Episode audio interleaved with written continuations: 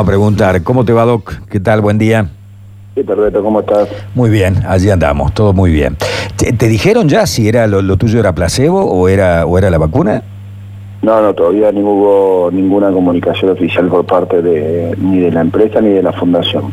¿Y eso cómo se maneja? ¿Cuánto tiempo tiene que transcurrir?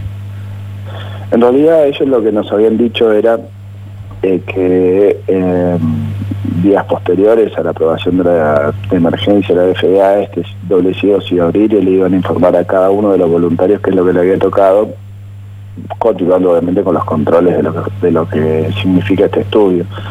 Pero todavía no hubo ninguna comunicación oficial. Bien. Te llevo al sainete de nuestra vacuna, digamos, de la vacuna que viene llegando, yo decía el día viernes, parece que lo traen los tanques del general Alay, ¿te acordás aquellos tanques del general Alay que no llegaban nunca a defender la democracia, las instituciones de la República, ¿no? Que ya vienen, que vamos a, meter 700 mil, después 300 mil, ahora vienen, parece, 300 mil primeras dosis todavía no van a llegar las segundas dosis. ¿Cómo ves el tema este de la Sputnik, del problema de traducción, de lo que dijo Putin, de el, a la desconcertación del fin de semana este que ha pasado con gente decepcionada, gente adultos mayores fundamentalmente? ¿Cómo lo ves? Lo que pasa es que, eh, a ver, fundamentalmente lo que tenemos que entender acá es que cuando la política se mete en lo que son desarrollos científicos y emite opiniones, sin tener la total comprobación, se terminan cometiendo errores, que fue lo que pasó ahora. La vacuna es una muy buena vacuna, es una vacuna con un desarrollo que viene hace un montón de tiempo, la base sobre la cual se desarrolla, entonces las modificaciones fueron dentro de, hablando a nivel científico, ¿no? de primer nivel, fueron sencillas para ellos, el tema fue eh, la evaluación, las pruebas. Las pruebas no están concluidas en su etapa preliminar, recién ahora se van a empezar a, conocer los, los, estudios preliminares. A mí me llegó la información de cómo se fueron desarrollando estas pruebas.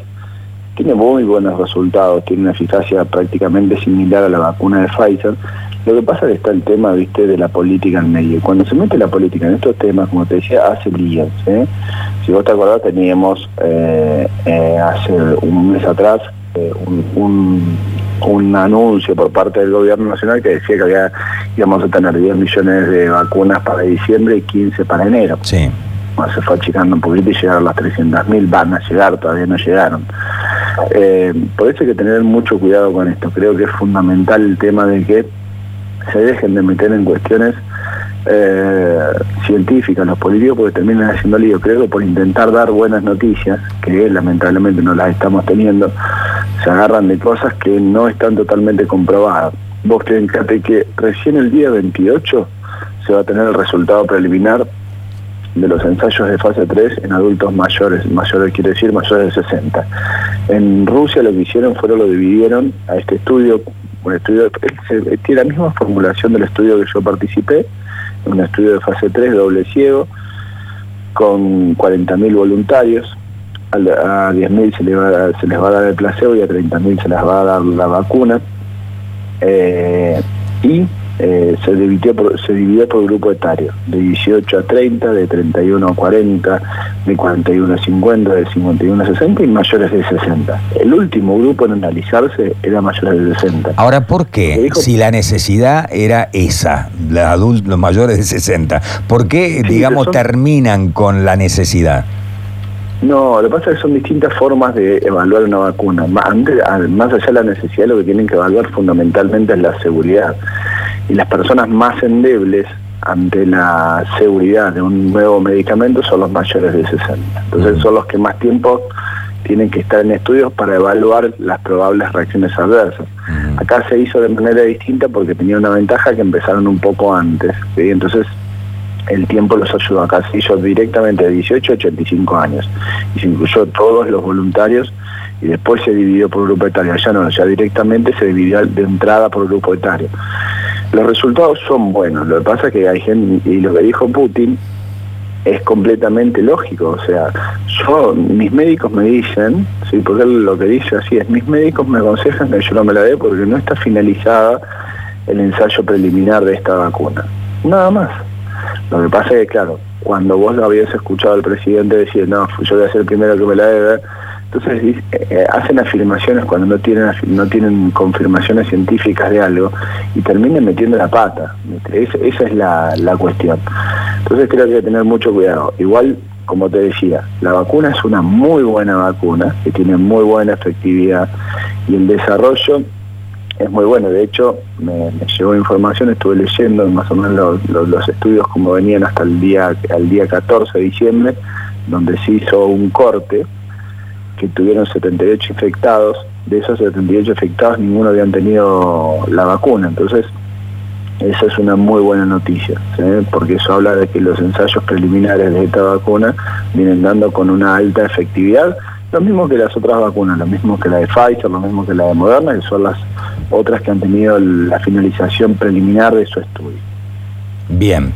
Eh, ¿Cuándo va a terminar el plan de vacunación? Digamos, vamos a tener 30 millones de argentinos vacunados, porque yo creo que hay 10 palos, 10 millones que ya se han contagiado, estamos casi inmunizados, ¿no? Acá en el estudio todos, por ejemplo, ¿no?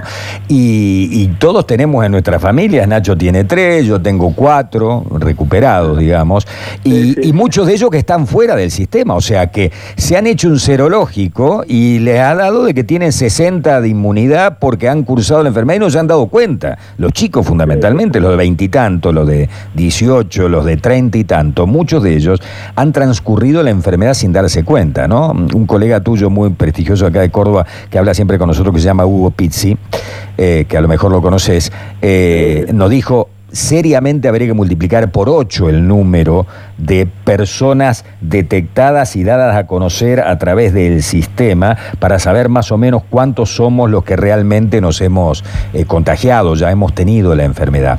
Entonces, Totalmente, esto, eso tiene una explicación lógica, bueno, no te olvides que el 80% de los pacientes generalmente la cursan de manera asintomática, asintomática o oligosintomática. Entonces, ¿qué quiere decir? Que va a tener muy poquitos síntomas o prácticamente ni se va a dar cuenta de que la tuvo. Entonces, por eso es la multiplicación por 8. Eh, ¿Cuándo terminamos con el plan de vacunación? Era la pregunta original, digamos. Sí, mira, la verdad que va a depender, eso ya la verdad que va a depender de las decisiones políticas de cada uno, porque es como te decía, el tema comunicacional desde el gobierno fue torpe desde la entrada y la verdad que fue su pata floja, ¿sí? Eh, viste que yo le hacía referencia que habían sido anuncios rimbombantes de las 10 millones y después de las 15 millones en diciembre y en enero que ya estábamos prácticamente listos, todo salvado, entonces todo el mundo se relajó y empezaron de vuelta los contagios. La verdad, eh, en lo que es la provincia de Buenos Aires hay un desarrollo de la campaña de vacunación. La provincia de Buenos Aires se va a quedar con 120.000 dosis de esta primera campaña, de esta primera entrega de las 300.000 que va a llegar de la primera dosis. ¿eh? Después el día 30, eh, esto es lo que me confirman desde la provincia, después hay que ver si se termina cumpliendo. Sí, sí, sí. El día 30 se manda el próximo viernes, el día 5 estaría llegando el próximo viernes con las otras 300.000 dosis o más de las segundas dosis, eso después lo veremos. Eh, pero, a ver, pero, y, los 10 millones que dijo primero arriesgó en enero el presidente. Después salieron a decir desde Telan enero y febrero. ¿No crees que tengamos 10 millones entre enero y febrero? No, no, no, no 10 millones en enero no, olvídate. No existe poner capacidad mundial para generar 10 millones de vacunas. ¿Y cómo le hacen decir al presidente semejante cosa entonces? Y le hicieron decir cada cosa. No solamente del presidente, a todos. ¿No entendés? Han dicho por eso, digo, cuando la política se mete y necesita dar buenas noticias, da noticias apuradas, no digo que sean falaces, pero sí apuradas. Creo que dan información apurada intentando dar buenas noticias para llevar un poco de contento a la sociedad que tan descontento está con todo esto, con todo este manejo, y la verdad que terminan diciendo este tipo de cosas. Es, es, es, lamentable, pero bueno, es la política argentina, es la, es la dirigencia argentina en general, ¿eh? no solamente por el gubernamental o no, en general han dicho cosas que no tienen mucho, mucho asidero científico, entonces terminan equivocándose. Pues fíjate que mm, eh, cuántas veces hemos escuchado de la propia boca del ministro de Salud, no, acá no pasa nada, no, no va a llegar, no, no, y después se tuvo que arrepentir. ¿Cuántos dichos hemos escuchado en esta última semana, estas últimas dos semanas con el tema de la vacuna? Y la doctora Carla Viciotti de allá ha tenido que ir salir a refutar esos dichos y decir, no, no es así, pasa esto, pasa lo otro. Con el tema de los, de los mayores del centro, como vos arrancaste la nota, justamente. O sea, entonces, viste, la verdad que el manejo de, la comunicación por parte del, gobierno ha sido, sea del color que sea, ¿eh? tanto del gobierno nacional como el provincial y, municipal, creo que han sido, eh, eh, no, no fue muy buena. De hecho, yo anoche charlaba con el tema de, de los indicadores. Cuando algunos políticos le sirven algunos indicadores, los mencionan todos los días. Ahora, cuando esos indicadores son malos o hacen referencia a un estado de salud malo de la población, nadie más los habla, como por ejemplo el famoso R. El famoso R todo el mundo se enteró porque ciertos ministros de salud, empezados, secretarios de salud, empezaron a ver todo el día del R, que era el tiempo de duplicación de casos. Hoy en día no lo usan más, ¿por qué? Porque los casos se están empezando a duplicar mucho más rápido que lo que pasaba en ese momento. Claro. Pero no lo usan más porque los indicadores son negativos. Claro, lo, ya no quieren dar más malas noticias. Claro, claro. Eh, doctor, eh, usted que ha sido voluntario de Pfizer, eh, entonces todavía no sabemos si fue vacuna o no lo que le colocaron, pero significa que Pfizer al menos aquí pudo distribuirlas en esta, en esta pequeña campaña. Por esto digo que se habla tanto de los 70 grados bajo cero y demás. En su momento acá han tenido todas estas formas de distribuir y de mantener la vacuna. Sí, totalmente. Yo eso me preguntaba la otra vuelta y lo que hacía referencia es que ya tuvimos una primera aproximación a lo que sería la logística de la campaña de distribución o de vacunación. No sería un problema. Pero ojo con eso, que hay un tema también muy importante que es el tema del negocio, de la logística. Eh, y esto es muy importante. El vial, significa el vial en farmacología, es el transporte de 50 dosis de vacuna, sea la vacuna que sea. Y eso, no está, eso está estandarizado por cada vial eh, que se transporta a temperatura ambiente vale 0,30 centavos de dólares solamente el vuelo en avión. ¿sí? De cualquier parte del mundo, cualquier parte del mundo, más o menos lo que se cobra es 0,30 centavos de dólar. ¿sí? Ahora, si la vacuna va a menos 18, menos 20 grados bajo cero, que es como la vacuna rusa, eh, ese vial hay que multiplicarlo por 8. Ahora, si la vacuna va a menos 70, el vial hay que multiplicarlo por 12. ¿sí? Pero se te van acotando las empresas. Vos pensás que solamente hay tres empresas en el mundo con capacidad de transportar justamente esa cantidad de vacunas a esa temperatura. Entonces la verdad que lo que hay que mirar también acá es cómo van a manejar el negocio logístico, porque este es un negocio que viene para largo plazo, porque lamentablemente como vemos la cosa, eh, las vacunas van a necesitarse durante varios años. Sí, creo que va a haber que, va a haber que hacer campañas de vacunación, algo muy similar a lo que es eh, las campañas de vacunación de la gripe. De la gripe común, de la influenza común. Doc, te agradecemos muchísimo el contacto telefónico, muchísimas gracias por contactarnos con nosotros. Y bueno, si no nos hablamos antes, felicidades. A cuidarnos en estas fiestas entonces. Fundamentalmente a cuidarse, sí, tratemos de... el mundo nos está dando ejemplos, cuidemos a nuestros abuelos, cuidemos a la gente de riesgo, eh, no nos va a costar nada una Navidad un Año Nuevo cuidarnos un poco más y cuidarlos a ellos fundamentalmente. Te agradecemos. Eh, buen día.